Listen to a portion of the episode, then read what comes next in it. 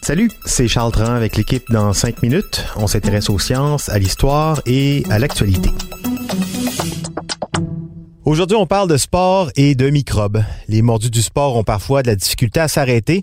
Pour les passionnés, pas question de rater un entraînement. Et même quand ils sont malades, certains d'entre eux se rendront au centre sportif en croyant qu'ils pourront suer leurs microbes. Mais suer sa maladie, est-ce vraiment possible? Voici Myriam Lefebvre. Pour savoir s'il s'agit d'un mythe ou d'une réalité, on doit se pencher sur la transpiration. La transpiration est essentielle à notre corps. Elle permet d'assurer la thermorégulation de notre corps à une moyenne de 36,6 degrés. Ça signifie que lorsque la sueur s'évapore par les pores de notre peau, la chaleur est évacuée et la température de notre corps baisse. On dit qu'une personne élimine en moyenne un litre de sueur par jour sans nécessairement s'en rendre compte. Et pour les sportifs qui font des gros efforts physiques ou encore en été durant les canicules, il est possible de suer jusqu'à 4 litres d'eau par jour. Ce qui prouve que on doit boire beaucoup d'eau. On le dit, le liquide que l'on transpire est principalement composé d'eau. Il contient aussi des minéraux, du lactate, une forme ionisée de l'acide lactique, et de l'urée et donc pas de microbes. Les médecins affirment que la transpiration n'aide pas à éliminer les microbes et que les virus ne quittent pas le corps par la sueur.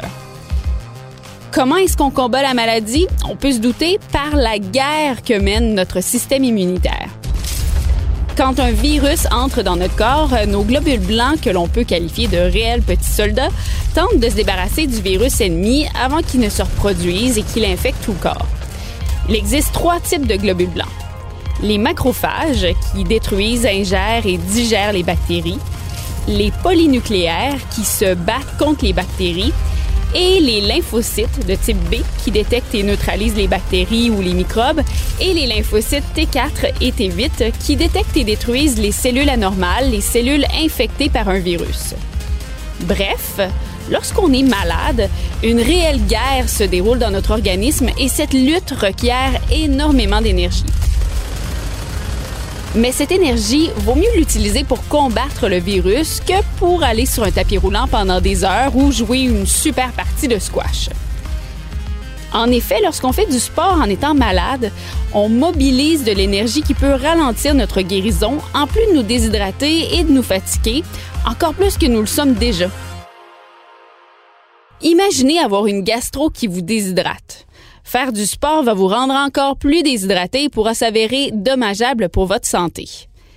Certains médecins avancent même que la pratique du sport fragilise transitoirement notre système immunitaire et qu'en cas de maladie, la pratique du sport pourrait même favoriser les infections plus profondes, par exemple une myocardite, une inflammation du myocarde, un tissu musculaire du cœur.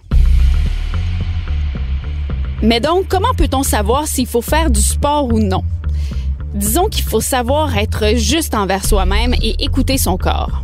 Mal de gorge, nez bouché, mal de tête léger, oui, on peut pratiquer son activité sportive sans problème. Fièvre, état grippal, grande fatigue, bronchite, gastro, migraine ou autre maladie plus grave, à ce moment, c'est non. C'est déconseillé de faire du sport sous peine d'affaiblir encore plus son organisme.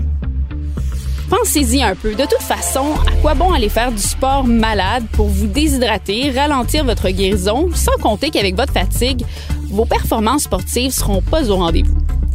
Bref, le sport renforce assurément notre système immunitaire et il est indéniablement bénéfique pour notre santé, mais vaut mieux le pratiquer au bon moment. Oui, moi, ce que je retiens de ce que vient de nous raconter Myriam, c'est que c'est pas parce qu'on a un petit nez qui coule que c'est une bonne excuse pour euh, rester euh, écrasé dans son canapé à regarder euh, des vidéos. Un peu de gigote dans tout ça. Hein. Écoutez votre corps, pas votre paresse. Merci beaucoup, Myriam Lefebvre. C'était en cinq minutes.